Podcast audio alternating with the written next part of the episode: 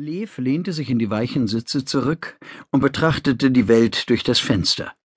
Er stellte sich jedenfalls vor, die Welt zu sehen, denn tatsächlich zog sie in der Dunkelheit der Nacht nahezu konturlos an ihm vorbei. Dichter Qualm wölkte aus der Pfeife des alten Mannes, der Lev gegenüber saß und ihn von Zeit zu Zeit freundlich anlächelte. Der Zug stampfte und fauchte, aber all diese Geräusche schienen weit weg zu sein – so viel Luxus bot die transsibirische Eisenbahn, auch wenn Lev es sich nicht leisten konnte, lange mit ihr zu reisen. Immerhin verband sie viele tausend Kilometer und mehrere hundert Bahnstationen miteinander. Er war in Atschinsk zugestiegen, also vor gut 200 Kilometern, und würde noch weitere 600 Kilometer an Bord bleiben, bis er den Zug in Nischneudinsk wieder verlassen würde. Dort ließen sich gute Geschäfte machen, hieß es, und wer sich in der Taiga umsah, würde bald auf wertvolle Jagdbeute oder auf Gold stoßen, sagte man. Aber war es nicht überall besser als in Atschinsk? Es war Lev schwer gefallen, seine sieben Brüder und vier Schwestern zu verlassen, seine Mutter und seinen Vater, all seine Tanten, Onkel und Anverwandten, aber so war sie nun einmal, die neue Zeit des neuen Jahrhunderts, das in Russland so verzögert anbrach, wie alles nur mit Verzögerung die Weiten seiner Heimat erreichte. Lev wusste, Russland lag rettungslos hinter all den anderen prächtigen, modernen europäischen Staaten zurück.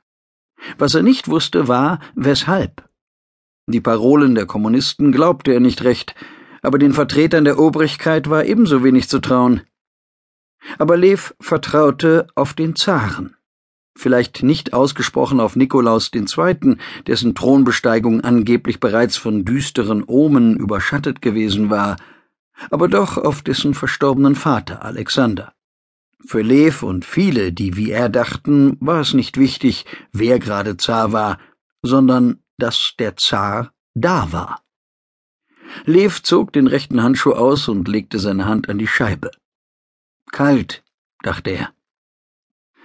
Du reist nicht oft, sagte der Alte jenseits des Pfeifenqualms, wobei sein Gesicht zerknitterte wie ein Stück Papier, das man fehlerhaft beschrieben hatte.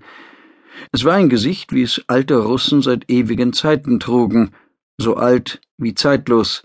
Und der Alte trug die Tracht des Volkes mit einer so arroganten Selbstverständlichkeit, dass Lev sofort gewusst hatte, dieser Mann dort war von Adel. Ein Bojar, wenn Lev je einen gesehen hatte. Bisher, sagte Lev.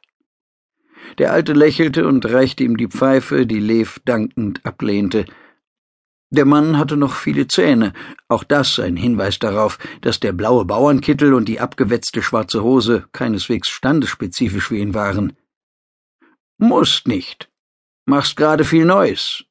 Suchst dein Glück? Lev nickte und schlug seine Brille und sein Buch zusammen in ein weiches Tuch ein.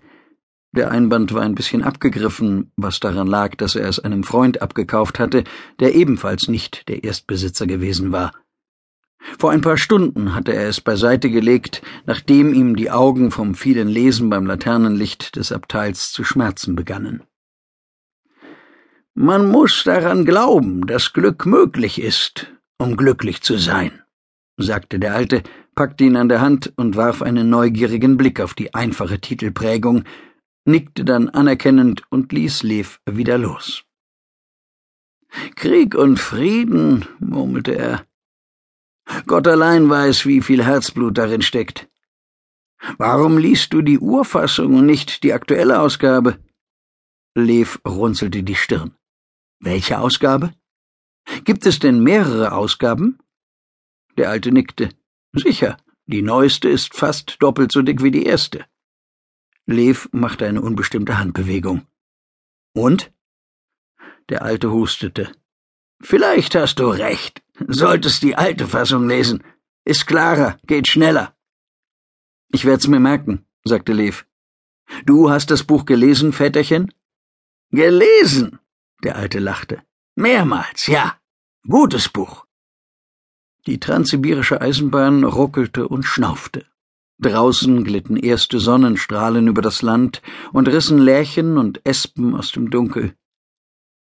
Du bist kein Bauer, Väterchen, sagte Lev leise. Der Alte klopfte die Pfeife auf der Sitzlehne aus.